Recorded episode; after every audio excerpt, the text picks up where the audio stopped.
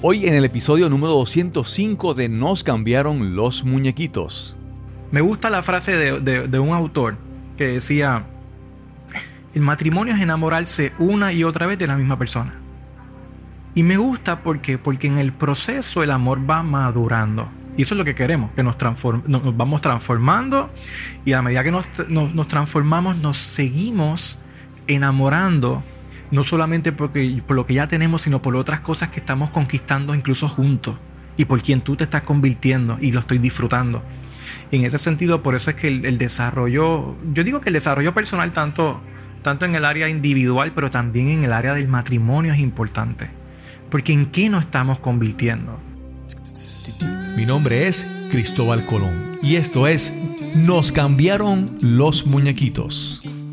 Nos cambiaron los muñequitos. Nos cambiaron los muñequitos. Nos cambiaron los muñequitos. Nos cambiaron los muñequitos. Nos cambiaron los muñequitos.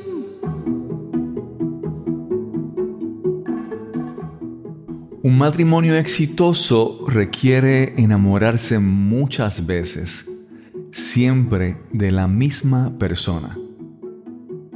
Comenzamos con esas palabras de Mignon McLaughlin, destacada periodista y autora estadounidense del siglo XX. Gracias por acompañarnos en este episodio de Nos cambiaron los muñequitos, el podcast que nos ayuda a manejar el cambio, enfrentar la adversidad y reinventarnos. Este episodio es traído a ustedes por pura energía. Ahorra en tus costos energéticos y protégete de los apagones y eventos atmosféricos con un sistema de energía solar de pura energía.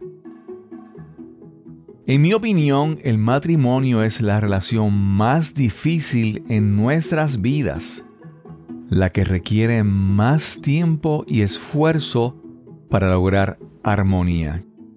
Te presento a nuestro invitado de hoy. Hola, mi nombre es Alex David Morales, soy conferenciante, soy también mentor en el área de matrimonios y también soy pastor. Alex David Morales es un amigo fotógrafo, pastor y conferenciante. Su proyecto más reciente, Un matrimonio ideal en circunstancias no ideales, este es el episodio número 205 y conversamos con Alex David Morales. Saludos, hoy vamos a tener una conversación que eh, siempre digo que las conversaciones que tenemos aquí son interesantes, pero hoy va a ser peculiar porque, por ejemplo, con, la persona que está, que está que va a participar hoy en esta conversación, comenzamos ya peleando y discutiendo, digo, peleando y discutiendo en, buenos términos, ¿verdad? Dándonos consejos y hablando sobre cómo hacer ciertas cosas, pero va a ser bien interesante porque tenemos una, una buena relación y vamos a conversar con Alex David Morales. ¿Cómo estás, Alex? Estoy contento, estoy contento de poder que se nos dio compartir juntos y estamos ready eh, para tener un buen diálogo y disfrutar este tiempo. Sí, antes de, antes de aquí eh, backstage, mientras él grababa su introducción, él estaba confundido. Eh, conferenciante, fotógrafo. Porque me imagino que has hecho, has hecho varias cosas en tu vida. He hecho Háblanos un cosas, poco. Sí. Sí, sí. Háblanos de dónde naciste, de dónde te criaste. Háblanos de tu origen. Perfecto.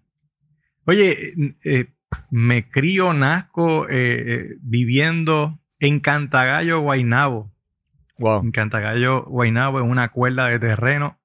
Teníamos allí conejos, había una cabra, había un perro, de todo un poco.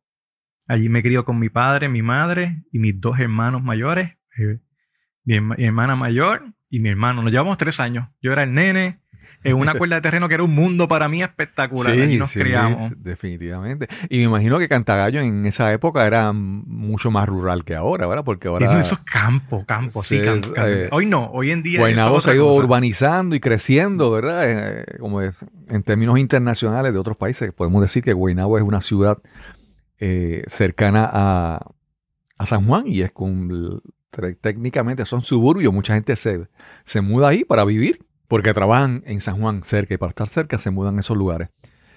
Definitivo. vamos a brincar un poquito, ¿verdad? Cuando tú llegas al momento de tomar una decisión en tu vida de que querías estudiar, ¿verdad?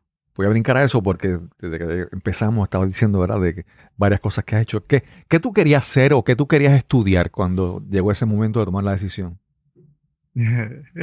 voy a ir antes, voy a ir antes. A los, a los nueve años yo siempre quería ser veterinario. Y a los nueve Ah, ok. años yo vi una cesárea de una gata en, en televisión en el canal 6. Y, y yo dije, Ok. no, ¿qué es esto? Y ahí se frustró mi vida y de ahí no sabía ni qué hacer con mi vida. Yo decía también que yo iba, que quería ser veterinario. Sobre la cesárea de la gata no me ayudó. Este, definitivamente terminó cuarto año y yendo a la universidad con, con muchas preguntas porque me gustan tantas cosas. Yo soy de esas personas que me gustan tantos temas, tantas cosas, todo lo que tenga que ver con producción, computadora. Cuando entro a la universidad, eh, lo- logro entrar por, por lo que es instrumentación eléctrica. Oye, te- terrible porque cuando empiezo a estudiar electrónica me di cuenta que eso no era lo mío, que eso era pura matemática y dije, esto, ¿qué, yo hago aquí? ¿Qué yo hago aquí?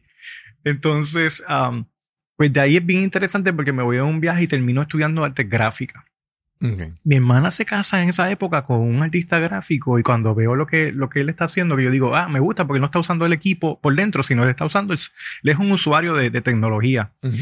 Y me fui a estudiar artes gráficas. Y, y de ahí, pues entonces surge, ¿verdad? Eh, conecto. Después de estudiar artes gráficas, llega el, el revolú de las cámaras digitales, estábamos en esa transición y era algo bien nuevo y las cámaras digitales empiezan a bajar de precio hasta que llega el fotógrafo profesional, ¿verdad? Promedio de bodas y ese tipo de cosas. Y, y ahí, en, en esa época, hago mi práctica eh, primero en una imprenta, luego cambio a un fotógrafo y oye, me, me, me gustó tanto el poder conectar a través de ese fotógrafo. Conozco otro fotógrafo que es de boda, eh, Ramón Feliciano. Y oye, y me quedé trabajando con él, asistiendo a las bodas y me enchulé de la experiencia y estuve retratando, eh, eh, estuve retratando bodas por 17 años. Por Wow. 17 años como, Sí, como trabajo carrera. principal. Sí, correcto. Y en ese sentido he visto cientos de parejas casarse, me fue muy bien y de verdad que es algo que me apasiona y, y algo que puedo agradecer a Dios es que las cosas que he hecho siempre me han apasionado.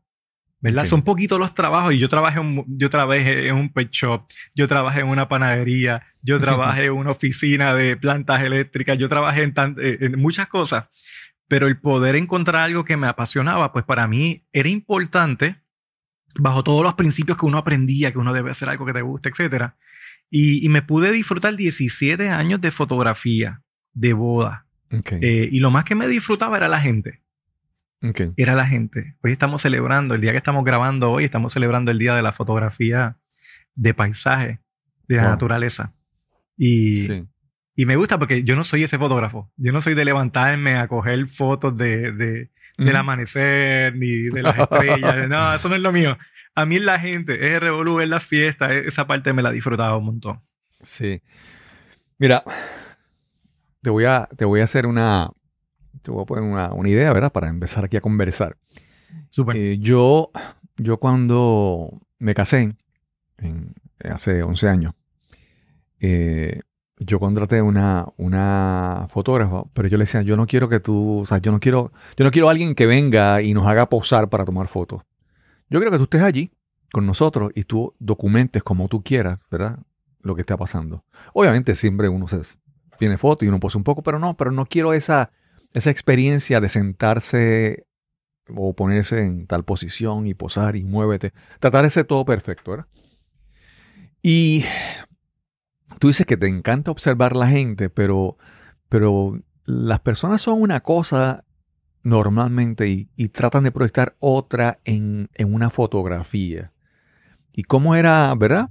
Eh, esa experiencia tomando fotografías. Y también, eh, yo no sé si a ti te pasa, pero cuando tú veías, eh, fotografiabas bodas, en tu mente jugabas a hacer predicciones de, oye, esta pareja tiene futuro o esta pareja no. ¿Hacías eso? ¿Cómo, cómo es esa, esa experiencia de tú interactuar con la gente detrás del lente y Yeah. viendo, viendo cosas diferentes?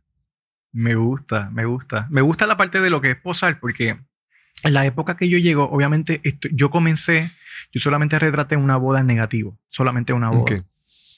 Entonces llega la cámara digital, yo comienzo en digital y empieza esta alternativa de nosotros Ujú. poder tirar más fotos. Y, y eso te permitía e- e- ese deseo que, que- que bien mencionas de uno no tener que estar posando tanto. Ujú. Eh, eso antes no existía. Antes el fotógrafo quería retratar lo menos posible porque cada retrato era más rollo, era más revelado y el costo subía. So, la idea era, la meta, mantenerlo en, una, en un inventario ya que se había pre- Sí. preparado de antemano. Entonces las fotos se, se- eran bien eh, planificadas. La Sí. foto del bizcocho, las dos manitas puestas, cortando el bizcocho, las sortijas con las copas, era todo bien eh, planificado. Pero era, era bien tedioso porque las personas se cansaban, se cansaban de, Mm, de sí. estar tan quietos y tan eh, eh, sobreposados, era el término, sobreposado. Entonces eh, viene este deseo. Realmente hay una mezcla. Ahí nace el término fotoperiodismo o, o photojournalist, que era utilizar la mentalidad del fotoperiodista, que era simplemente documental. Y la realidad, a, a la hora de la verdad, siempre había pose, porque la realidad es que la gente no sabe posar. Entonces, si tú le dices a la gente, la, la gente te dice, ah, eh, solamente no quiero posar, pues no es real, porque la gente a la hora de verse en una foto, pues la proyección, o sea, cuando la, lo- nos, nos Claro, pasaba lo claro. siguiente, cuando escogían las fotos, escogían las posadas bonitas. Entonces nosotros teníamos que proveer las dos. Y obviamente hacíamos un trabajo bonito de poder específicamente las manos. Hay una, en la fotografía hay una, hay unos detalles que son la, la posición de las manos. Hay unas cosas que se Claro, ven, claro. se pueden bien ver, eh, se proyectan incómodas a la vista. Y Ujú, nosotros ujú. queremos que esa foto se vea lo más agradable. Así que siempre hacíamos el trabajo de posar. Y interesante cuando nosotros hablamos de, de la parte de, de las predicciones, es, es bien difícil predecir. Es bien difícil predecir. Y eso me lleva a donde me encuentro hoy en día de trabajar con matrimonio, en el sentido de que ha- habían situaciones difíciles. Yo tuve personas que me llamaban antes de la, de la boda y me, me llamaban y me decían, mira Alex, la boda se acaba de cancelar. Y yo, ¿qué? La boda se acaba de cancelar. Esto, y después me llamaban en varias semanas. Mira, Alex, resolvimos. No, no era, no- obviamente no es común, no, no era común. Y a veces eh, la interacción entre las parejas puede ser, un, eh, todo- cada pareja, hay muchas parejas. Hay, mu- hay unas que son más cariñosas, eh, eh, más expresivas. Hay unas que están bien enchulas, bien enchulas. Eh, y eso es espectacular también para la foto. Eso es súper. Ujú. Tuve parejas que la diferencia de edad significativa y de otros, de otros países. Ujú. Entonces nosotros estamos acostumbrados a desen un besito y ellos no se dan besitos. Y Ok. para mí es bien raro hacer una boda donde Ajá, no se puedan dar besitos. Es bien raro. So, hay de todo. Pero predicciones es bien difícil porque eh, siempre puede haber y debe de haber momentos de transformación. Y eso puede ocurrir en cualquier momento de la relación. Eh. Para bien o para mal. Y va a depender también eh, eh, de, de las herramientas que la persona llega al matrimonio. Hay gente que llega Claro. con unas herramientas espectaculares de su familia. Y así que predicciones no tenía, pero tenía muchas sorpresas. Tenía la sorpresa que a veces llamaba a la gente, mira, voy a eliminar ahora las fotos, si tú quieres comprar todos los negativos. Chacho, ya nosotros nos divorciamos hace rato.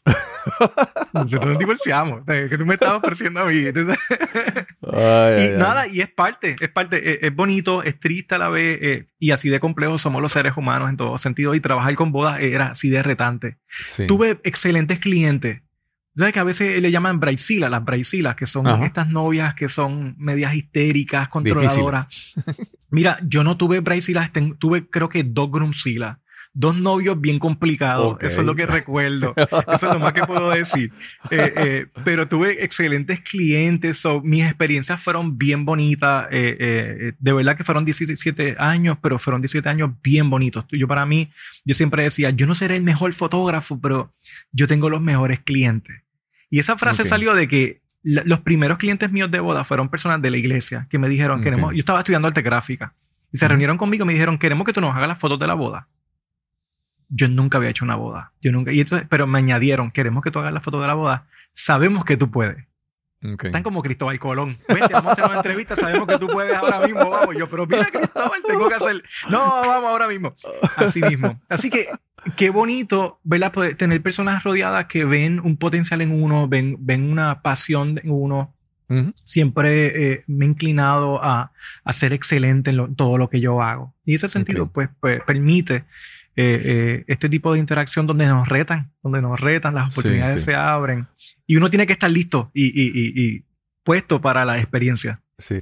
Alex, eh, ya sabemos a- de hace un momentito, unos momentitos, sabemos que vamos a hablar sobre relaciones y matrimonio.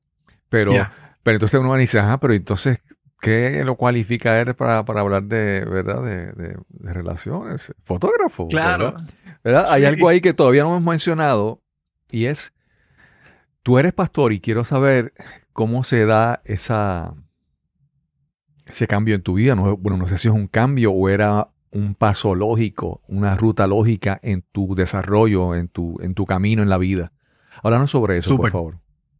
Pues mira, yo llego a la iglesia, es una historia larga, corta, pero yo llego a la iglesia en un momento dado en mi vida donde me encuentro que no tengo herramientas y no tengo alternativas. Yo digo, "Mano, yo tengo que, que resolver unos issues en mi vida. Y te estoy hablando de a los 15 años aproximadamente, murió un tío, me afectó Ok. espectacular, me dieron ataques de pánico en una época que Wow. yo nunca había escuchado ataques de pánico, la palabra ataques de pánico, yo nunca lo había escuchado. No asistía a Google, así que no había alternativa. Y me veo como que, Dios mío, a tal nivel, mi, mi tío tenía, mi tío tenía esquizofrenia y tuvo muchos issues, él se termina quitando la vida. Wow. Yo termino a él viéndolo sin, la, sin vida, o sea, en la situación, en, en la escena. Y Sí, a sí. mí me creó este trauma donde yo decía, o sea, no fue el trauma, me creé ataques de pánico y yo digo, mira, esto es lo mismo que le daba a mi tío. Yo tengo esquizofrenia también, ¿sabes? Y me Ujú. auto, ¿cómo es? Me a- hago el auto- Autodiagnosticaste, sí, sí. Me autodiagnostiqué con, con- eh, a los 15 años, a los 14, eran como 14 años. Ok. Y, y eso me creaba un pánico horrible. So, es bien interesante cómo la ignorancia, ¿verdad? En ese sentido, eh, y la falta de recursos, pues nos lleva a- a- a uno tomar decisiones, a una desesperación que te lleva a tomar decisiones, tanto para bien o, o- para mal. En mi caso, oye, me puse a buscar ayuda, eh, crecí en una escuela cristiana, así que la fe siempre fue algo que se me eh, inculcó Ujú. y, y me fortalecí en esa fe que había escuchado. Eh, me gustan las palabras de, de Job al final, dice, mi, de, de oídas te oí, ahora mis ojos te ven. So, Ok. Fue una experiencia bien reveladora de lo que es la fe en mi vida, en ese sentido.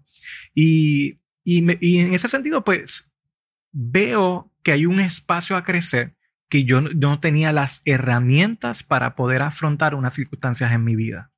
Ok. Y dedico el resto de mi vida, Cristóbal, a adquirir herramientas para poder afrontar todas las áreas de mi vida que yo no estaba pudiendo afrontar.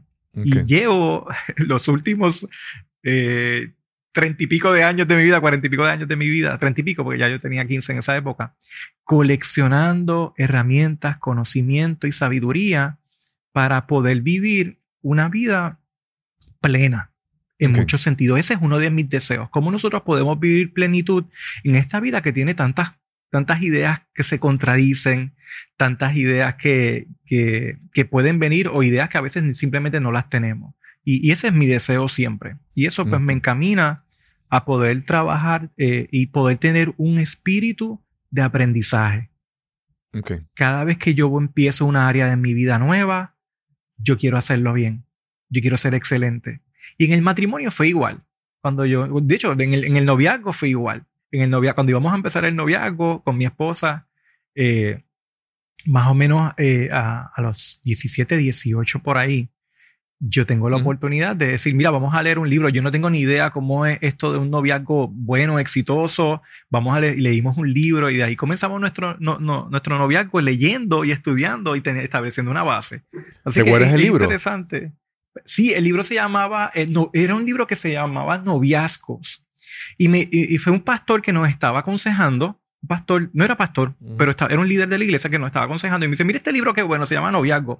Tenía un capítulo que se llamaba, era, era bien gracioso porque esa edad pues uno se impacta. Decía, eh, eh, el- el- había un capítulo que decía, tocar los senos llevaba a besar los senos. Y yo decía, ese libro está bien bueno, está bien interesante.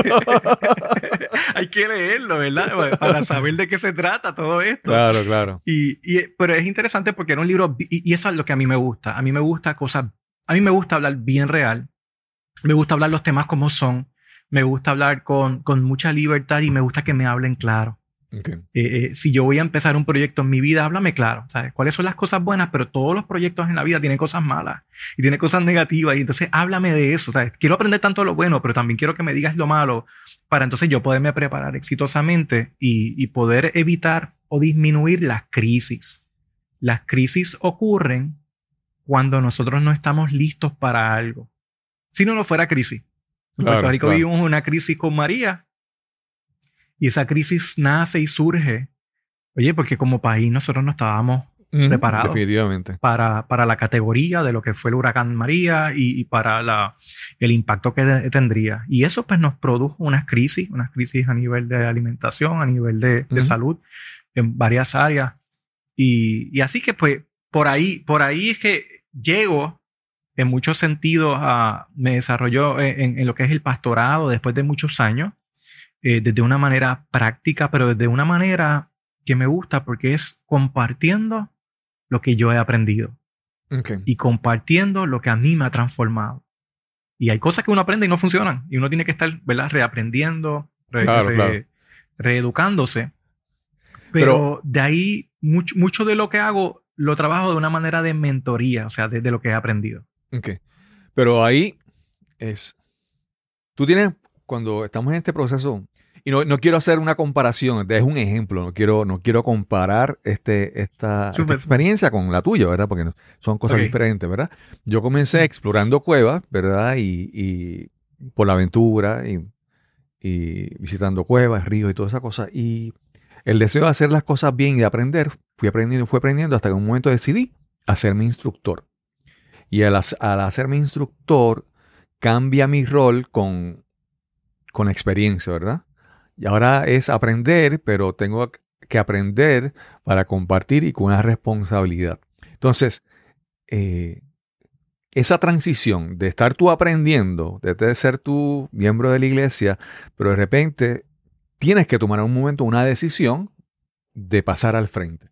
Esa decisión fue algo lógico algo, o algo que pasó sin darte cuenta o algo que le dedicaste tiempo a tomar esa decisión. Porque es diferente. Pues muy- Eh, sí, es muy interesante. Eh, En, en mi caso particular, eh, nosotros tuvimos un ambiente muy bueno. Eh, y digo esto porque en todos los lugares, ¿verdad? En todas las organizaciones hay, hay, hay- hay gente que lo hace muy bien y hay gente que ujú, de- de- no lo hace ni de aprender un poquito y, y da trabajo. He tenido buenas experiencias, he tenido de todo un poco, pero en la base ha sido muy buena. Y de manera natural y con ese deseo de poder servir, ese, esa- ese versículo que dice, dar por gracia lo que por gracia has recibido. Oye, yo soy un fan de poder compartir las cosas buenas eh, y de lo que me funciona. Y, y- y algo que descubrí con el tiempo, lo- me tardé un poquito de descubrirlo, es, es el, la capacidad mía y el disfrute, ¿verdad? Como resultado disfrute de poder enseñar. Y eso me, me, me transformó. Pero lo descubrí en el camino. O sea, me, habían oportunidades donde yo decía, yo quiero, yo quiero compartir, yo quiero, yo quiero hablar, yo quiero... Oye, pastor, nunca me ha puesto a predicar, yo quiero predicar. Eh, eh, a ese nivel, ese uno Ajá. quería. Eh, y, y ese deseo de poder ayudar a la gente, eh, poco a poco va naciendo hasta que uno no se da cuenta que uno dice, Dios, yo estoy aquí, tú sabes, ujú. yo estoy aquí. Y siempre hay, hay, hay experiencias que marcan a uno. Hay, hay, hay, hay, hay, eh, pastor de, de uno cuando mira y dice, vas a ser pastor, tú sabes. Y no dice a Ujú. rayos, sepa que el pastor no relaja con esas cosas. Son Claro, cosas- cositas claro. que van marcando uno en el camino. Pero más que todo, el, el poder, el, el querer como el hacer que nace en el corazón para algo. Y esa pasión de poder uno seguir adelante en algo que uno está disfrutando y está teniendo eh, eh, fruto en unos sentidos. Claro. No sé si te contesté, si te, si te contesté muy, Sí, muy, sí. muy soft, me lo dice. Ver, explícame mejor. No, no, no hay Pero problema, no hay problema. Sí, sí. Mira, vamos a entrar ya de, de lleno en este tema tan, tan interesante y a la vez tan complicado y difícil. Yo, y esta es mi forma de pensar. Yo, a mi forma de pensar, la relación más difícil en toda la vida de un ser humano es el matrimonio. ¿Por qué? La relación de padre e hijo, bueno, hay, hay, una, hay una genética, hay una sangre, hay unos factores biológicos, hay unos lazos, ¿verdad? Pero Sí, cuando conocemos a alguien y decimos compartir el resto de vida con esa persona, Es una decisión, es una decisión que tomamos en algún momento. Y es complicado. Es complicado porque en el noviazgo las circunstancias son unas, cuando entramos al, matrimonio y son otras, y de repente compramos una casa y cambiamos. hay, tantas cosas que van a afectar esa relación, lo económico, la familia, las circunstancias, tantas cosas. Y una relación, una relación para mí es la relación, y cuando digo difícil no es no, no, es por, no es por ser negativo, es para darle la, importancia que tiene. Es para mí la más difícil, la que más esfuerzo requiere. Y también yo creo que es así difícil porque estamos todo el tiempo, desde niños, viendo primero cuentos de hadas, eh, películas de Disney. Después estamos viendo películas, novelas, eh, eh, comedias románticas y estamos viendo unas ideas de lo que debe ser una relación que yo te, mira, yo, yo conozco personas que su, su concepto general de lo que es una relación, todo es aprendido en una telenovela mexicana, para dar un ejemplo, ¿verdad? Y, y, ese punto de partida no es saludable para comenzar una relación. ¿Cómo tú lo ves? ¿Piensas que es una relación difícil o, o háblame entonces ya de lleno en esto. Yo estoy de acuerdo contigo con todo. Me encanta, me encanta. Sí, sí, me encantó. me gusta mucho la comparación que hiciste, porque comparas la relación con un padre o con una madre con el matrimonio y, hay tantos factores distintos como, oye, nosotros no tenemos alternativa. O sea, yo no tengo cómo mantenerme. Si yo me voy de casa, yo voy a pasar hambre y yo voy a... La ley no me permite irme de casa a una cierta edad. Así que esa relación es una, una relación impuesta eh, tanto para bien o para mal. Y digo en el sentido de que cuando a veces no nos va bien con un papá y una mamá, no hay mucha alternativa. Claro. Entonces hay personas que terminan, porque la cosa está tan difícil, terminan yéndose con un abuelo, con una abuela, eh, eh, porque la cosa es bien difícil. pero por lo general no es así. Así que me gusta mucho la comparación. En el matrimonio tenemos la alternativa de la opción. Yo tengo la opción. Yo tengo la alternativa hoy más que nunca hubo momentos dados, ¿verdad? Eh, eh, eh, años atrás donde el divorcio era bien difícil. Tampoco había alternativa. El que se divorciaba era socialmente, se veía bien negativo. Hoy en día el divorcio se entiende, sigue siendo complicado, pero se entiende. Y, hay una alternativa en ese sentido de podernos separar tanto en y es algo opcional. Así que hay que estar, yo, yo, siempre digo, hay que estar bien enamorado para uno casarse. Bien, bien enamorado. Eso yo no se lo quito, porque eso va a bajar. So, yo, yo digo, tú tienes que estar bien arriba, trepa, porque eso baja. so, imagínate que tú estés poquito, poquito enamorado y te vas a casar, va a bajar, ¿entiendes? So, no tengo problema estar, eh, eh, que, la persona esté bien enamorada. Lo que sí me gusta poder enseñar, eh, hay, un, hay una frase que me gustó y me la he llevado conmigo. Dice, antes de casarse, los ojos bien abiertos Después de casarse, medio cerrado. Okay. Eh, y la gente hace lo contrario. Antes de casarse, medio cerrado y después bien abierto. Y en ese sentido, pues habla de esa perspectiva, ¿verdad? De, de, lo complicado que es. Es la relación más complicada y una de las razones es porque eh, tu pareja te va a ver como realmente tú eres. Claro. Y ese es uno de los retos más significativos. Tu pareja te ve todo el tiempo. Y cuando nosotros salimos afuera, nosotros nos ponemos bonitos y vamos a salir en un video, me pongo bonito, me peino, me, me, arreglo y, y, las personas me ven desde un ángulo. Tu pareja no. Al revés, tu pareja por lo general tiende a ver el peor ángulo en todos los sentidos. El peor ángulo tuyo cuando estás molesto, cuando no has dormido, cuando cumples con tu agenda, pero cuando no la cumples tan bien. Y en ese sentido eh, puede ser muy retante, muy, muy retante. Y es una relación muy retante. Sí. Hacemos una pausa y regresamos inmediatamente a nuestra conversación con Alex David Morales. Este podcast surgió de mi propia necesidad de enfrentarme a la adversidad y adaptarme a los cambios. En septiembre de 2017, el huracán María nos azotó en Puerto Rico y destruyó nuestro sistema eléctrico. En mi caso, estuvimos sin electricidad por más de un mes. Además, los terremotos de enero del 2020 debilitaron aún más la frágil infraestructura eléctrica de nuestro país. Definitivamente comencé a considerar seriamente instalar un sistema de energía solar en nuestro hogar, pero tenía mis dudas y reservas para dar ese gran paso. Todo el proceso se hizo más fácil cuando conocí a Pura Energía. Hay varias compañías en el mercado ofreciendo esos servicios, pero ninguna me orientó, me explicó y me dio la calidad de servicio de Pura Energía. No sé si lo sabes, pero fui ingeniero por 25 años, 23 de estos en la Compañía Eléctrica de Puerto Rico. Para mí, dar el cambio a energía solar requería más que un vendedor con un libreto memorizado. Todo el personal de pura energía, desde el vendedor hasta el equipo que instaló el sistema, conocen lo que hacen y me han orientado y ayudado más allá de lo requerido. Nuestra factura más reciente es de 4 dólares, una reducción de 98% de la factura del mismo mes el año pasado. Y con los más recientes apagones, me despedí del generador eléctrico y las filas comprando gasolina para llenarlo. Como te habrás dado cuenta, esto más que un anuncio, es un testimonio de mi experiencia con pura energía. Te invito a que visites el sitio web puraenergiapr.com para que te orientes. También puedes llamar al 787-646-9654. Te repito, 787-646-9654. Recuerda mencionar que escuchaste el testimonio de Cristóbal Colón en Nos cambiaron los muñequitos. Y ya estamos de vuelta a nuestra conversación con Alex David Morales. Esto ocurre con, con el matrimonio, pero ocurre con cualquier relación. Y es que cuando estamos conociendo a alguien, nos enfocamos en las cosas que tenemos en común.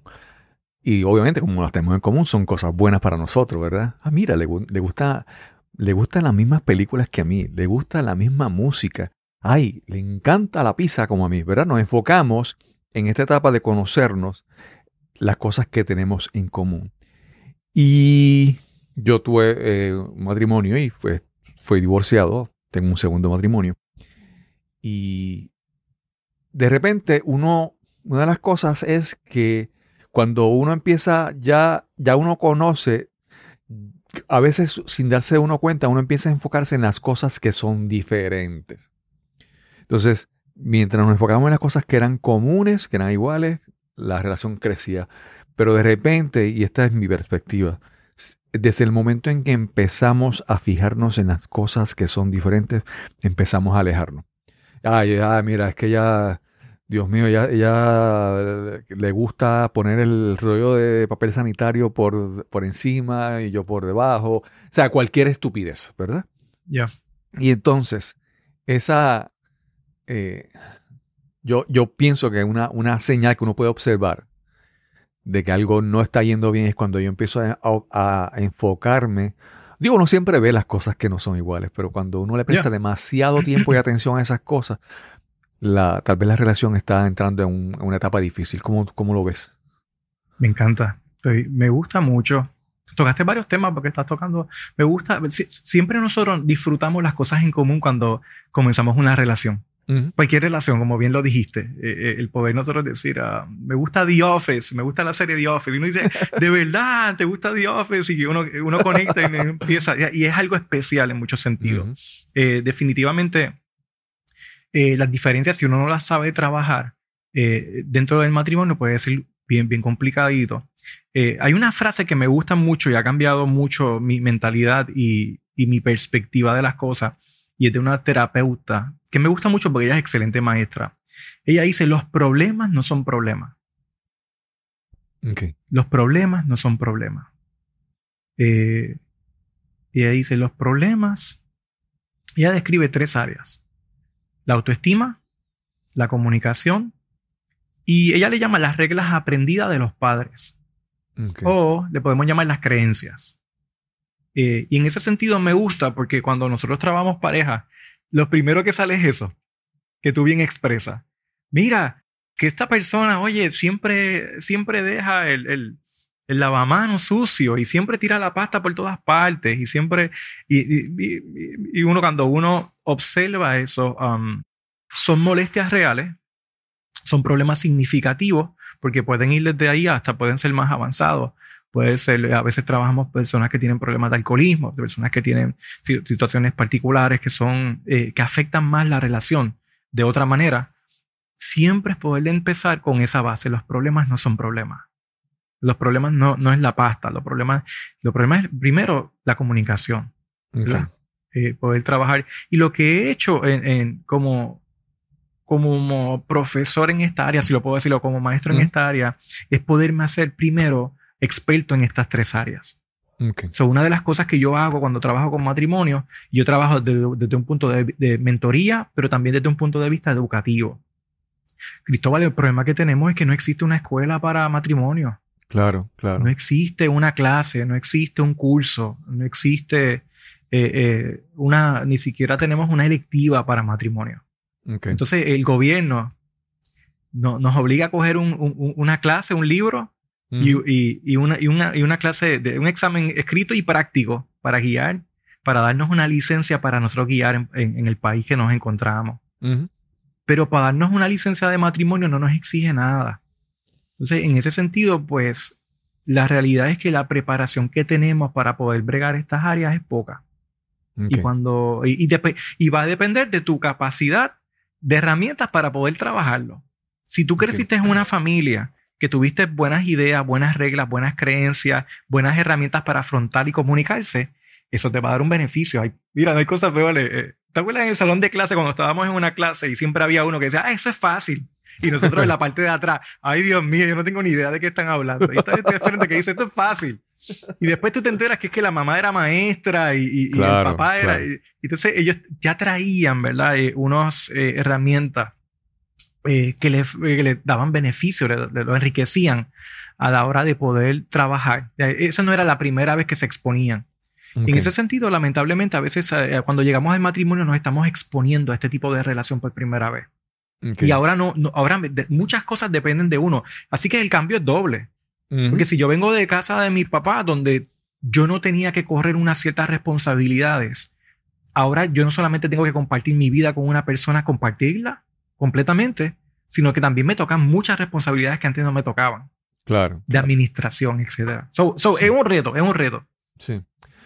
Alex, mira, estas son las cosas que te compartimos aquí, son cosas muchas que, que, que me he podido dar cuenta yo, ¿verdad? Y una de las cosas que yo he descubierto en mí que eh, creo que eh, creo que hay alguna canción que dice que uno no se enamora de una persona, hay gente que se enamora de estar enamorado, ¿verdad? Mm, La- yo, yo pienso que cuando, eh, cuando alguien se enamora de uno, ¿verdad? Para mí ese es el, el halago, the ultimate compliment, vamos a decir así. El, el halago más grande que puedes decir cuando alguien se enamora de ti es que esa persona ve en ti tantas cosas buenas que se enamora de ti, ¿verdad? Entonces, a veces buscamos enamorarnos porque queremos esa aceptación, esa, ese, esa aprobación de alguien que dice, eres bueno, me enamoro de ti, ¿verdad? Y entonces, pues, eh, lo digo porque hay veces que, que si no nos damos cuenta de eso, vamos a estar buscando siempre a alguien que nos apruebe y buscamos tal vez otra relación para que alguien vea en mí esa novedad y se enamore de mí, de lo bueno que soy, ¿verdad? Eh, te lo digo por esa razón, primero por, porque tenemos que darnos cuenta de, de que el, el ena- enamorarse de alguien o que alguien se enamore de nosotros, ¿verdad? Es- hay esa razón detrás. Y segundo, que si cuando nosotros nos estamos, eh, cuando alguien se enamora de nosotros es porque ve alguien, algo, algo bueno en nosotros, yo creo que también en una relación la otra persona tiene que sentir también que cuando, si yo me enamoré de ella, era porque vi algo bueno de, de ella. Y es, mm, creo que mi, debe ser mi responsabilidad repetir eso constantemente. Esto, me enamoré de ti, vi esto. Y esto lo repito, ¿verdad? Aunque, aunque sea, vamos, aunque, aunque no sea fácil, aunque sea como que uno se siente que está fingiendo, aunque uno siente que, que como que no. Y yo he aprendido a decir esas cosas, las cosas buenas que ella tiene, porque así como yo me enamoro y siento ese, ese, ese gustito de que alguien se enamora de mí porque me aprueba, yo quiero sentir que ella también se siente aprobada. No sé, no sé cómo, cómo lo ves también en ese aspecto. Me gusta, me gusta porque también tocas el tema de la autoestima, eh, posiblemente de manera directa o indirecta. Mm, Eh, es un reto, es un reto. A veces nos enamoramos de la idea que yo tengo de una persona, mm, de lo que yo pienso que es la persona. Así que tenemos que tener cuidado porque ide- idealizamos. Y casi siempre, mira, el, el- el- el- el enamoramiento, el enamo- enamoramiento, Mm. eh, mira, cuando estamos en un noviazgo, eh, hay gente que lo dice, eso es una venta. Estamos vendiendo lo mejor de uno. Claro, claro. Este, mi, mi esposa tiene un chiste, pero no lo voy a decir en, ese- en- en estos momentos, tú sabes. Eh, nosotros tuvimos cinco años de noviazgo. Ok. Y ahí dice, yo, Alex nunca, lo voy a decir así porque es la manera más fácil. Alex nunca se tiró un gas al frente mío. Nunca se tiró un gas al frente mío en cinco años. Y cuando nos casamos todo cambió. y yo le decía, pues claro, si llevaba cinco años aguantando. Um, so, lo- lo- la parte funny es que nosotros obviamente en el noviazgo estamos bien conscientes de que nosotros queremos um, presentar la mejor parte de uno. Y, y en las etapas de matrimonio, pues el enamoramiento es así. Eh, eh, eh, dicen que es incluso a nivel químico, eh, nosotros estamos como si fuéramos borrachitos, estamos borrachos, estamos Claro, bajo las influencias, porque no estamos pensando tan, tan, tan right, no estamos viendo. Eh, es ese, ese dicho que estamos viendo medio cerrado. Así que cuando nos casamos vamos a ver la realidad y nuestra capacidad de ser consciente, de ver la realidad, de ver a Cristóbal Colón y la persona que te está viendo que te pueda ver realmente esa- esos factores que son reales en ti, Ujú. no que yo pienso que tú tienes. Y en ese sentido, esa conexión es importante y es importante poderse conocer. La autoestima es importante porque entonces yo puedo mostrar quién yo soy de verdad y facilito a que la persona se pueda enamorar de quién yo soy de verdad. Ok. Porque cuando tenemos baja autoestima tratamos de, de aparentar y tratamos de, de, de palabras aparentar, ¿verdad? Trato de ser otro que yo creo que la persona quiere que yo sea para, que me, para poder caerle bien y para que me acepte. Así que en ese sentido, eh, el, el nosotros poder desarrollar nuestra autoestima y poder sanarla es bien importante porque así vamos a... De hecho, dicen que tú vas a coger personas conforme a tu autoestima. Si tú tienes una autoestima no saludable, vas a escoger a alguien en ese nivel tuyo. Así que tu autoestima o tu, ni- tu nivel de autoestima va a afectar el tipo de persona. Porque si la persona está en un nivel que tú piensas que tú no estás, tú ni te vas a acercar a esa persona. Ok. Eh, y eso pasa en, en muchos sentidos, a nivel socioeconómico, a nivel, eh, eh, o, o a nivel económico, o a nivel incluso intelectual. Si tú tienes una persona que es demasiado intelectual, tú dices, yo no, yo, yo no me atrevo a hablar con esa persona.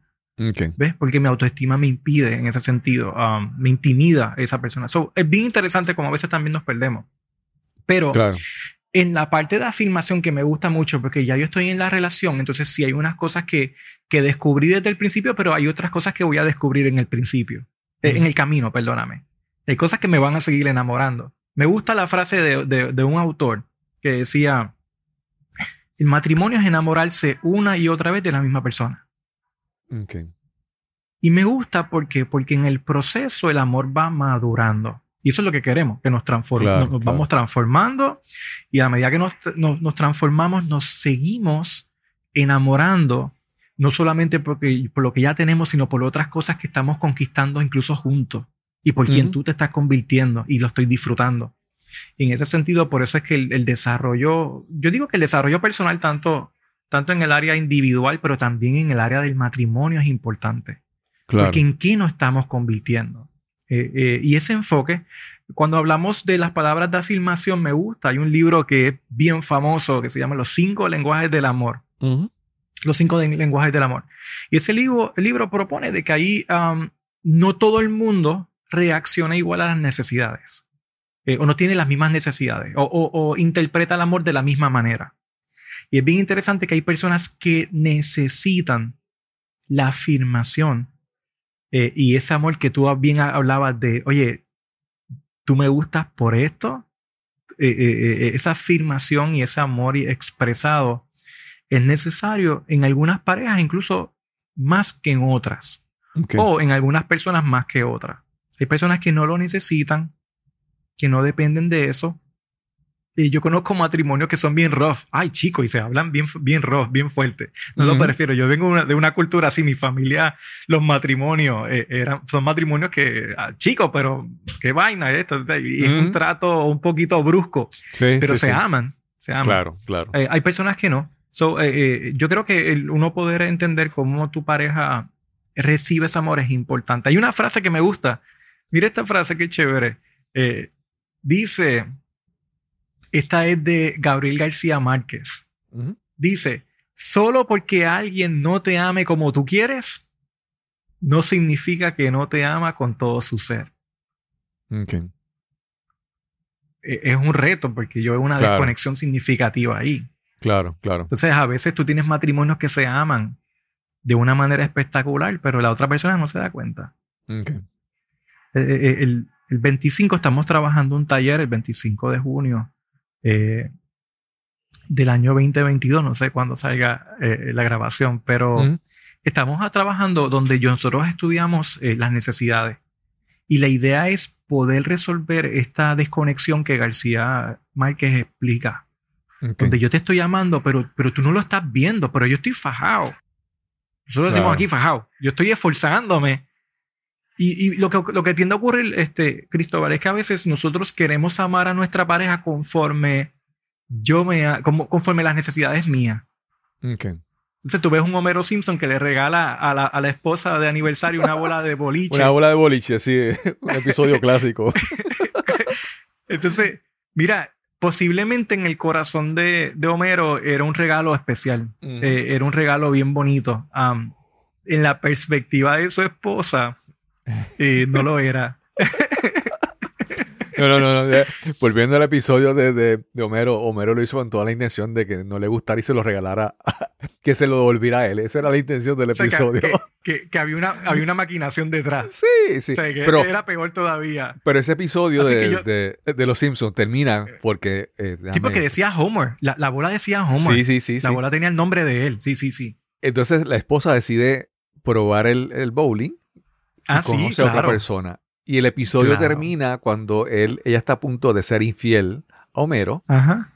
y, y, eh, está en, en una, en una encrucijada en el camino y ella no sabe si va a ir a un motel donde va a encontrarse con esta persona o a hacer otra cosa. Pero ¿Tú te nada, el asunto ese, es que... Ese capítulo, ¿tú te acuerdas? Sí, sí, no, pues, yo? para mí fue un, un episodio muy importante porque Me entonces encanta. ella al final toma la decisión y, y va donde su marido. Entonces, Ya. ¿no? ese episodio tiene un, un significado, un significado Es- mayor en es- ese es aspecto bien- de la relación. Es, bien interesante. Y yo no soy fan de ver Los Simpsons, pero los veía. Antes yo llegaba de la escuela Sí, y, sí, y sí. era un canal y eso es lo que había. Eh, pero lo que me, me- me está interesante es que nosotros a veces tenemos unas necesidades no saciadas en el matrimonio, Ujú. donde si nosotros no nos hacemos expertos en nuestra pareja y en cuál es su necesidad y cuál es mi necesidad, podemos cargar con un vacío que nos puede um, sacar lo peor de nosotros en unos sentidos. Porque Claro. eh, eh, a veces nos, nos queremos conformar y queremos decir, pues esto no se da, pues me tengo que conformar con esto, pero nosotros como pareja debemos de crecer y conocernos. Ok. Y eso es un reto significativo. Eh, eh, el cómo yo puedo saber cuál es la necesidad de mi pareja. O sea, el, el arte de amar es ese. Claro. El arte de amar es poder. Hay, hay- hay dos cosas. Es, no es solamente dar. Porque amar es dar. No, no. am- Amar Mm. no es solamente dar. Amar es saber dar. Exacto. Es, es saber qué yo te voy a dar. Es, es por qué te voy a dar lo que te voy a dar. Eh, eh, y en ese sentido, es bien importante. Ejemplo, hay, hay un autor que dice que la necesidad más significativa de la mujer, eso para, para que veamos, eh, este autor dice, la necesidad más significativa de la mujer es conversaciones íntimas. Ok. Así es que las parejas se enamoran hablando. Él recomienda hasta un número de, de- de horas a la semana que uno debe de hablar, de tener conversaciones íntimas con la pareja. Él dice, las parejas deben tener, creo que son unas 14 horas, no me recuerdo, 14 Ok. horas, algo así, semanales, para uno poder mantener enamorado. Y él dice, pues que es que así se enamoraron. Mira, claro, yo recuerdo cuando yo estaba enamorado de mi esposa, nos quedábamos toda la noche hablando, toda la noche sin broma. No, enga- engancha tú. No, no, engancha tú. No, tú primero. Engancha tú, sí, sí. Eh, pero oye, y ahora será por texto, ahora será distinto, pero mira, las conversaciones íntimas son los que la- nos, Claro, enamoran. claro. Y para poder mantener ese nivel, pues necesitamos. Entonces, oye, el esposo pues debe estar claro claro. en, en que queremos, eh, que mi esposa necesita eso. Sí. El esposo a veces no aguanta mucho escuchando y hablando menos. Hay gente que no le gusta hablar. Y la esposa necesita eso. Entonces, ¿cómo hacemos ese happy medium? Es interesante. El autor dice que la necesidad más significativa del hombre, ¿sabes cuál es? El sexo. Ok. Él dice que es el sexo. Él dice, mira, a nivel biológico, la testosterona hace que el hombre necesite sexo. Él dice, comparado con la mujer, la mujer de necesitar sexo, de necesitarlo. La palabra es necesitar biológicamente, su Claro. cuerpo. La mujer necesita una vez, en un mes, una o dos veces al mes. Ok. Entonces, cuando la mujer ve el sexo, la mujer no lo ve como, como una necesidad física, sino como una oportunidad para tener intimidad con mi pareja. Claro, claro. O como curiosidad también. Pero ya lo ve como que, ay, qué bueno, voy a compartir con mi pareja. El hombre, ¿sabes cuántas veces al mes el hombre necesita? Todos los días. Todos los días. Sí, sí, sí, sí. sí. Necesidad, por- y es por la testosterona. Algunos hombres, esto no aplica a todo el mundo, esto puede variar de persona Claro, a persona. Eh, eh, la, la testosterona tiende a bajar eh, un por ciento al año, así que conforme uno va madurando y va, y va aumentando la edad, es ese, ¿verdad? ese deseo y esa necesidad tiende a bajar. Claro. Pero es bien interesante nosotros poder entender esa diferencia. Y esas son las diferencias que nosotros nos gusta enseñarle a la gente, porque de momento la señora dice, escucha la charla y dice, ay, mi esposo no está enfermo, mi esposo no está loco, él es así, todo el mundo, es normal. Entonces dice, Claro. yo pensé que él estaba mal. Eh, Claro. y- o, o igual, o igual el esposo, ah, yo pensé que ella no era normal. eh, o Claro. yo pensé. Y, y Sí. es la idea de, de- me gustaba como tú decías, de poder contrarrestar lo que hemos aprendido a veces en los medios, en las novelas, en, en- Ujú. en- en lo que lo socialmente se ha dicho, a decir, mira, no, es que nuestros cuerpos funcionan así. Y hay unas necesidades reales, nuestra psicología funciona así, hay unas necesidades que son reales. Y cuando las podemos a- a- a entender, yo puedo entonces canalizar mi energía y mis acciones a ser efectivo en la manera en que yo amo a mi, a mi, a mi pareja. Claro. Y me claro. vuelvo un experto en mi pareja. Oye, y, y nadie va a poder venir a, a- a- O sea, yo soy tan experto que nadie sabe cómo es mi pareja. Eh, Yo sé lo que ella necesita y eso me hace tan distinto y me da una ventaja espectacular a, a uno andar con inseguridades y temores y, y- y celos extraños.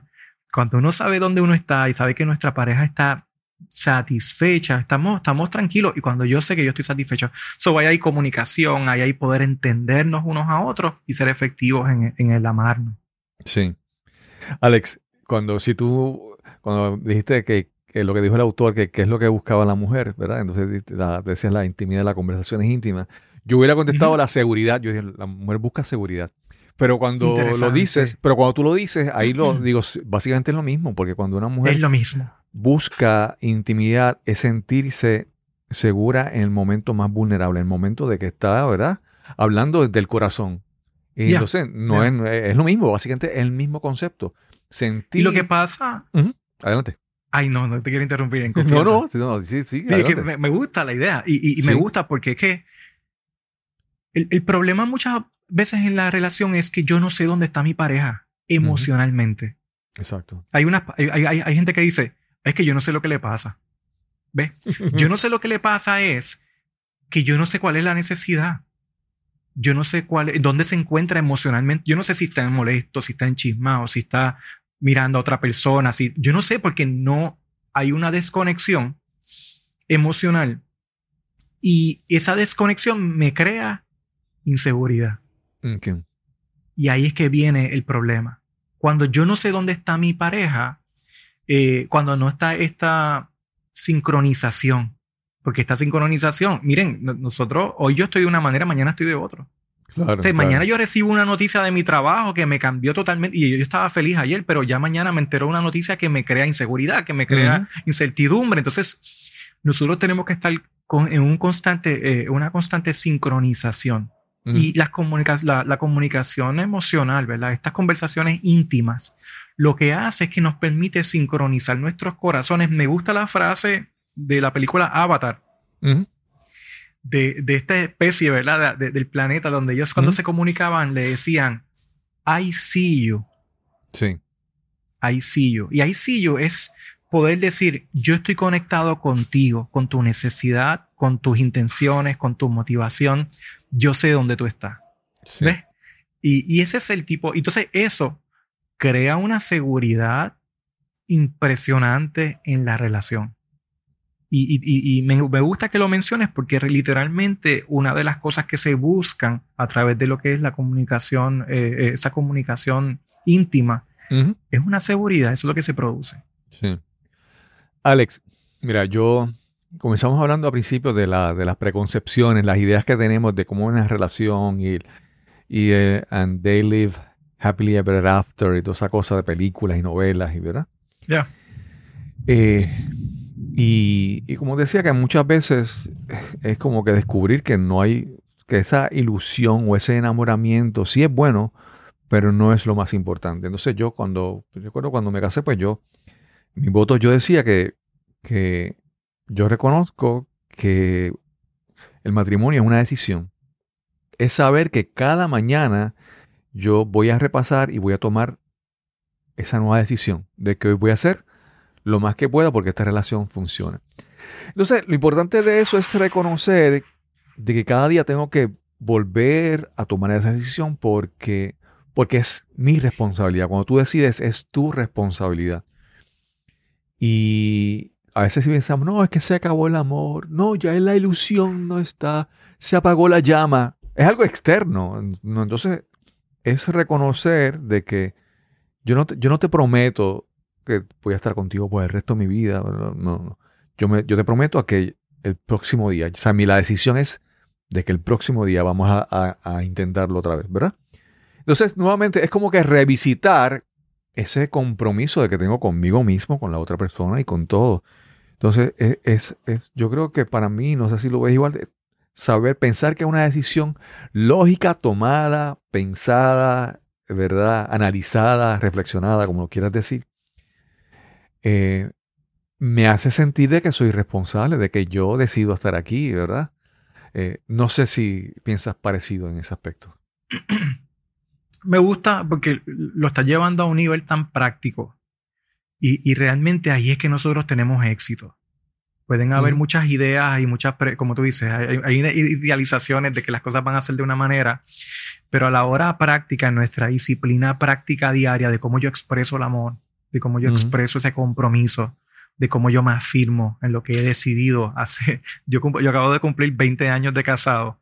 So, en ese sentido, como uno, se, como uno se afirma en lo que prometiste hacer, que yo ni me acuerdo las palabras de mis votos ni nada de esas Claro. cosas, ¿sabes? Yo no tengo ni idea. So, pero, pero sí, eh, cuando uno, cuando el, ma- el matrimonio va madurando, ya uno se da cuenta que eh, se debe dar cuenta antes. Es la idea de que el- el- no son los sentimientos. Los sentimientos van y vienen. Los sentimientos no deben de controlar nunca nuestra vida. no- Nosotros no tomamos decisiones en momentos difíciles y de crisis, que muchas veces eso es lo que ocurre. Tenemos una crisis difícil, momentánea, y ahí es que no soportamos y la presión nos lleva a veces a, a romper la relación, etc.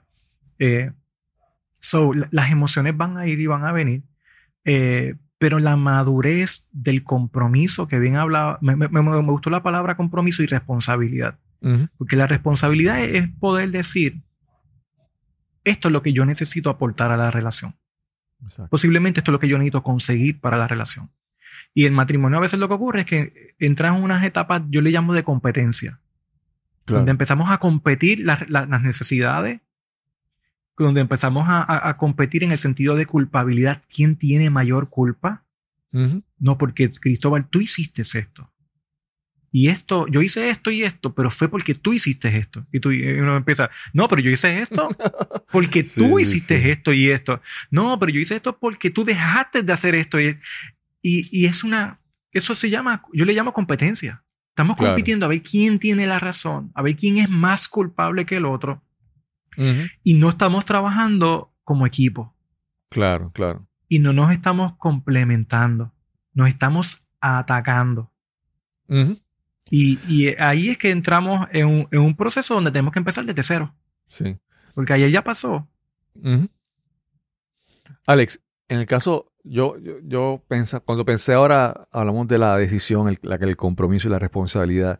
Yo también lo veo que, que- que eso, cuando, obviamente, est- est- estos casos, las personas que llegan a ti, a, a tus actividades, a tus talleres, no son este tipo de personas, porque las personas que, las personas que buscan ayuda están en un nivel diferente. Porque los que están mal, verdaderamente, ni se dan cuenta que necesitan ayuda y no la buscan, ¿verdad? Pero siempre escuchamos noticias de personas que están en una relación tóxica y el- la pareja era abusiva y seguían en este ciclo de verdad. Entonces, nuevamente, ese, ese concepto de, de que cada día tengo que tomar la decisión de estar con esta persona, pues mira, sí, sí, si no está bien la relación y si no hay alternativa para mejorarla, pues algún día tengo que tomar la decisión. No pensar, no, es que la- yo lo amo, no, no. Toma la decisión, ¿verdad? Entonces, a veces, eh, ese pensamiento te lo digo porque hay veces que cuando la relación es buena y hay que mejorarla y salvarla, pues sí, tomo la decisión, pero también hay veces que hay que decir, mira, no, hay que salir de aquí porque esta relación no va a ningún sitio. Nuevamente, no sé si, eh, obviamente, ese, ese, ese tipo de personas tú no la vas a ver en tu, en tu taller porque estás son personas que están buscando ayuda, pero, pero sí, hay, hay, hay personas que tienen, que entender, que tienen que entender que están en una relación que no tienen que no tienen salvación y pues mira, hay que tomar la decisión. No sé si lo ves también tú así. En los talleres vemos de todo. vemos gente que viene obligada, viene, vemos Ah, ok. gente que viene con ultimátum. Pero me gusta porque, sí, sí, porque me gusta porque ese es el ambiente que queremos trabajar. eh, Es un ambiente donde, oye, aquí, aquí no nos sabemos todo, aquí estamos para Ujú. aprender juntos y crecer. Y trabajamos con problemas reales y me gusta siempre hablar bien transparente y, y hablar de, de- desde ese punto de vista de que es real. Eh, Yo he vivido situaciones difíciles, he vivido situaciones donde no tengo ni idea qué hacer.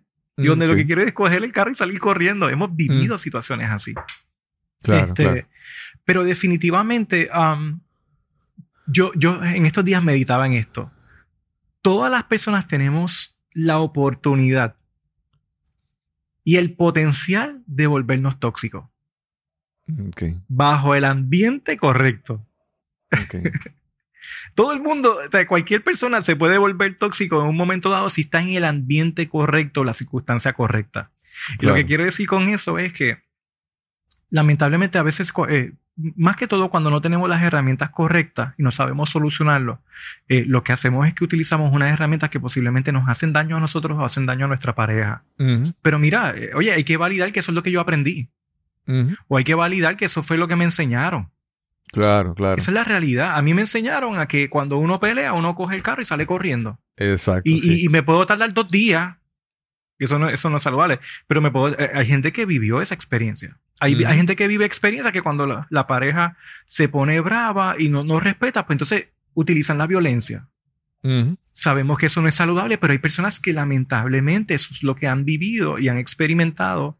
Y cuando se sienten impotentes bajo las circunstancias que están, reaccionan de una manera que no es ideal. Yo le digo, saca lo peor. Hay circunstancias que sacan lo peor de uno. Y por eso urge que nosotros estemos expuestos a conocimiento a otras parejas que han vivido situaciones eh, eh, donde han aprendido y que nos puedan enseñar y facilitar y decir, ah, sí, yo te entiendo, no te preocupes. Esto es cuestión Claro. de, no, vamos a trabajar esta área. Y nos Sí. hacen ver la vida fácil, porque llega un momento en que nosotros decimos, esto nunca va a cambiar. Ujú, De ahí que obviamente viene, viene, viene el, el punto de, del, del divorcio, la separación, donde uno dice, esto no va a cambiar. Y como esto no va a cambiar, pues entonces me voy. Claro, Eh, claro. eh, hay, hay un- también un sentido frustrante, porque a veces yo creo que de verdad la gente se ama. Por eso me gusta eh, la frase de, de, de Gabriel García Márquez, porque dice, mira, de verdad que a veces la gente de verdad en lo profundo se ama y la gente quiere hacer lo máximo, pero la, la realidad es que no lo sabe, no sabe cómo hacerlo. Claro, claro. Y el problema está donde nosotros nos limitamos y, y donde nosotros no estamos dispuestos a aprender o a ceder o a mostrar humildad. Y es bien difícil. Me gusta un pana que tengo que es coach y es psicólogo. Él dice que hay tres niveles, hay tres cosas.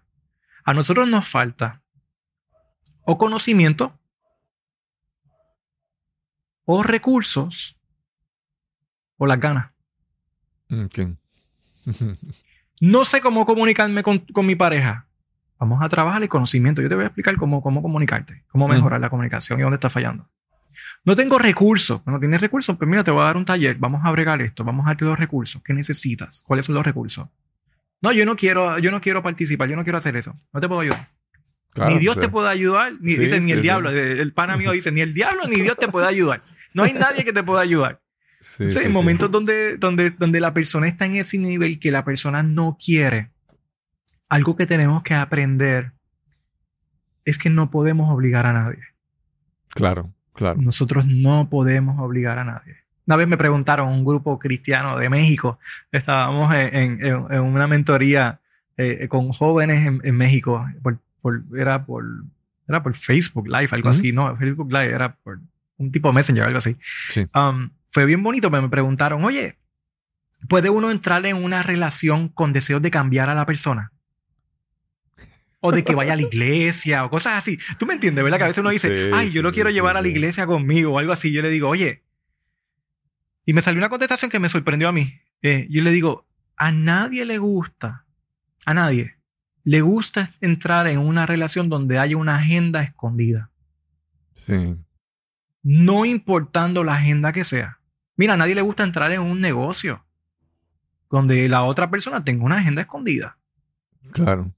Entonces, en ese sentido, lo que tenemos que tener cuidado es que a veces nosotros queremos cambiar a la gente. Y hay gente que no quiere cambiar y si tú no quieres cambiar, esa persona no va a cambiar. Sí, sí, sí. Yo, Entonces, yo las personas recuerdo. cambian. Ajá. No, no, no, yo te digo porque cuando lo dijiste yo recordé claramente en una reunión de mi primer matrimonio con el sacerdote. Que tomar un, un curso prematrimonial y todo eso. Y él preguntó, y él preguntó, eh, ¿y ella tiene cosas que a ti no te gustan? Y yo, sí, sí. Ajá. y- y- pero yo le dije, sí, pero yo pienso que las puedo cambiar. Y se lo dije al sacerdote, frente a ella, obviamente. Pero siempre que miro para atrás, recuerdo esa frase. Si, si lo dije así, si lo expresé ante el sacerdote, ¿verdad? Que sabía las cosas que ella tenía, pero que yo pensaba que se podían cambiar. Pues es es eso que tú dices, esa agenda, que aunque no era tan escondida, pero era una agenda, ¿verdad? Sí, Se lo sí, dije, es a- unas o sea, ya lo expectativas escuché. reales. Sí, es una sí, sí. expectativa. Ya. Ya. Entonces, tú no entras, eh, entré a, esa relación con unas condiciones, ¿verdad? Entonces, si, yo esperaba que cambiaran y si no cambia, una expectativa, pues no, ¿verdad? No, no, no ocurre eso. Eh, Alex, ¿qué, qué pueden encontrar las personas que van a ir a ese taller, a esos talleres que tú das? Y además, ¿dónde te pueden contactar o dónde te pueden conseguir? Definitivo. Mira, eh, estamos dando talleres mensualmente y van dirigidos a esto mismo, a educar, a capacitar y a mentorear las parejas en un ambiente súper fun, súper liviano, súper relax, este, donde realmente puedan trabajar tanto reparativo, ¿verdad? Poder reparar Ujú. unas cosas, pero también preventivo, que es la parte Claro. que muchas veces no se atiende. Yo digo que los carros, si tú, si tú tienes un carro y tú no le das mantenimiento por tres o cuatro años, tú no puedes después ir al mecánico y decir, arréglamelo Claro. en dos horas, Sí, arréglamelo sí, en una hora. Y lamentablemente nosotros a veces hacemos eso con las relaciones. Este, vamos a- al, al- al terapeuta, llevamos cinco años casados, nunca hemos visitado y decimos, arréglame todo esto en una hora. Y después decimos, el matrimonio no funcionó y el terapeuta tampoco, y el ministro, el cura tampoco, nadie funcionó. Sí, sí, sí, sí, So, claro. El mantenimiento es importante y eso es lo que queremos proveer, eh, eh, proveer un ambiente donde podamos eh, a- a recibir apoyo y recibir ese- esa parte de, de ser inspirado. La gente cambia por dos cosas, o por desesperación o por inspiración. Ok. Eh, cuando uno le pone el ultimátum, no, o, o- o esto o esto, es el ultimátum, ah, ese es la- el reto. Claro, Esa es la desesperación. Pero queremos trabajar, siempre trabajamos por inspiración. La idea es que las personas puedan vivir un matrimonio pleno. Eh, Un matrimonio, yo le llamo, llamo un matrimonio ideal. Y la palabra Ok. ideal viene de ideas. Hay unas ideas y unos principios que ayudan y facilitan a que el matrimonio se pueda dar de manera natural y, y- y no forzado, no, no, no eh, forzado, ¿verdad? Donde tengo que Ujú. imponer, me están imponiendo. Claro, So, Esa es la idea. claro. Y nos pueden conseguir, mira, la, la mejor manera es yendo a alexdavid.com. Pueden vis- visitar alexdavid.com y también me pueden conseguir por teléfono, me pueden escribir por WhatsApp o llamarme al 787-922-6462. 787-922-6462. Y la idea es, eh, oye, que tengan, que tengan una herramienta más a la mano, un apoyo adicional el- las áreas importantes. Yo tengo muchas áreas importantes en mi vida.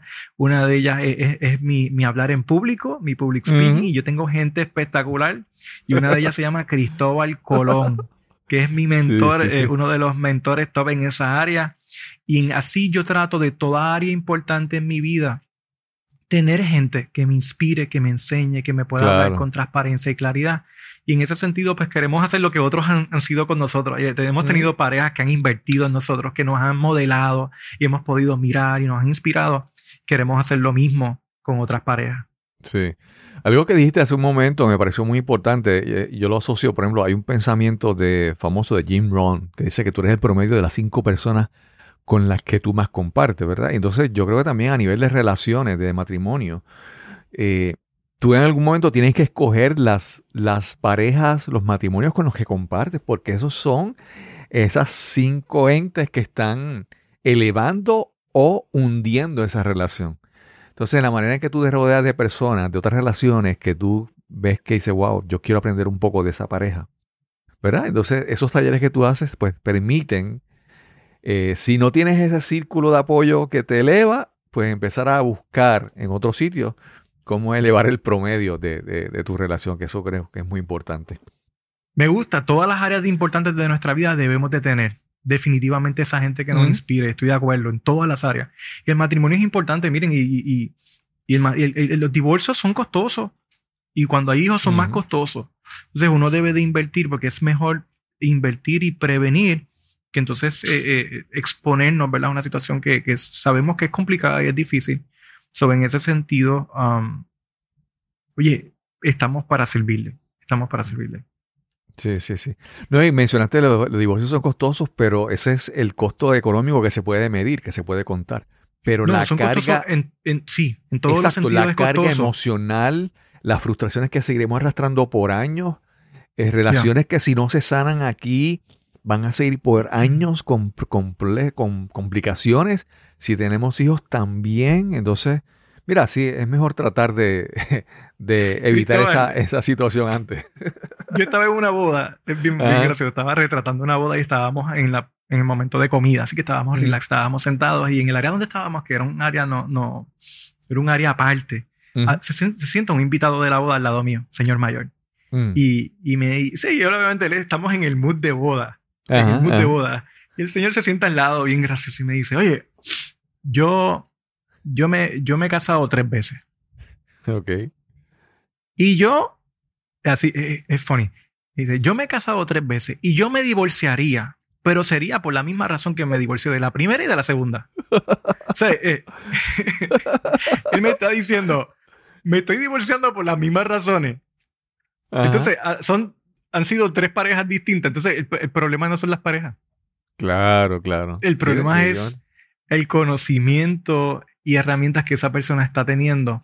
El problema es que si no lo resolvimos, me gustaba cuando tú dices, cuando, si no logramos sanar en ese momento, porque lo que hacemos es que nos llevamos la necesidad para adelante. Entonces, eh, volvemos a vivir esta roller coaster, ¿verdad? Donde nos enamoramos, espectacular, esto sí va a funcionar. De momento, no, esto fue lo mismo.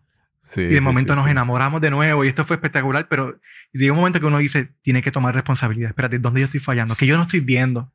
Que yo no estoy viendo que, que, que, que está ocurriendo. Así que Sí. me encanta esa historia porque Sí, habla, sí, sí. ha- habla de lo complicado que es y de lo frustrante también en unos sentidos. Sí. Yo, ahora que dice eso, yo siempre digo que pues las personas siempre están buscando la mujer ideal o el hombre, o el hombre ideal, ¿verdad? Eh, esa pareja perfecta. Pero yo siempre digo, sí, pero estás trabajando contigo para que cuando esa mujer ideal tú la encuentres, piense que tú eres el hombre ideal de su vida, ¿verdad? Entonces es, eh, no es buscar a que esa persona ideal, es cómo yo me convierto en esta persona que, que soy la pareja ideal de alguien. Entonces, eh, la relación te requiere trabajar todos los dos, pero también te requiere trabajar conmigo mismo. Eso es muy, muy, muy importante. Definitivo. Alex, ha sido, ¿ves? Pues fácil conversar. eh. Tanta complicación. Me, encanta, y, encanta. y- y regresaremos más adelante a volver a hablar de, de- de alguna otra cosa, de un tema relacionado, abundando en esto, porque sí es súper, súper interesante. Muchas gracias, Alex. David Morales. Gracias, Cristóbal Colón, por la invitación y es un privilegio siempre compartir contigo. Así que valoro mucho este tiempo y, y que podamos conversar, de verdad que me, me enriquece. Quiero agradecer una vez más a Alex David Morales por esta interesante, divertida y enriquecedora conversación que tuvimos hoy para este episodio. Además, si quieres información sobre sistemas de energía renovable, puedes llamar al 787-646-9654 para recibir orientación. También quiero recordarte que tenemos un nuevo podcast, La Palabra Precisa. Si quieres aprender a hablar de tu audiencia, conectar, extender tu influencia a través de la oratoria, tienes que escuchar nuestro podcast. Y solo me resta decirte que si disfrutaste de este episodio, por favor, compártelo en la plataforma de podcasting o en la red social donde lo hayas escuchado. Este podcast es completamente gratuito. El precio es que lo compartas y riegues la voz con tus amigos y seres queridos. Y sin más que añadir, nos encontraremos entonces en el próximo episodio de Nos cambiaron los muñequitos. Hasta la próxima.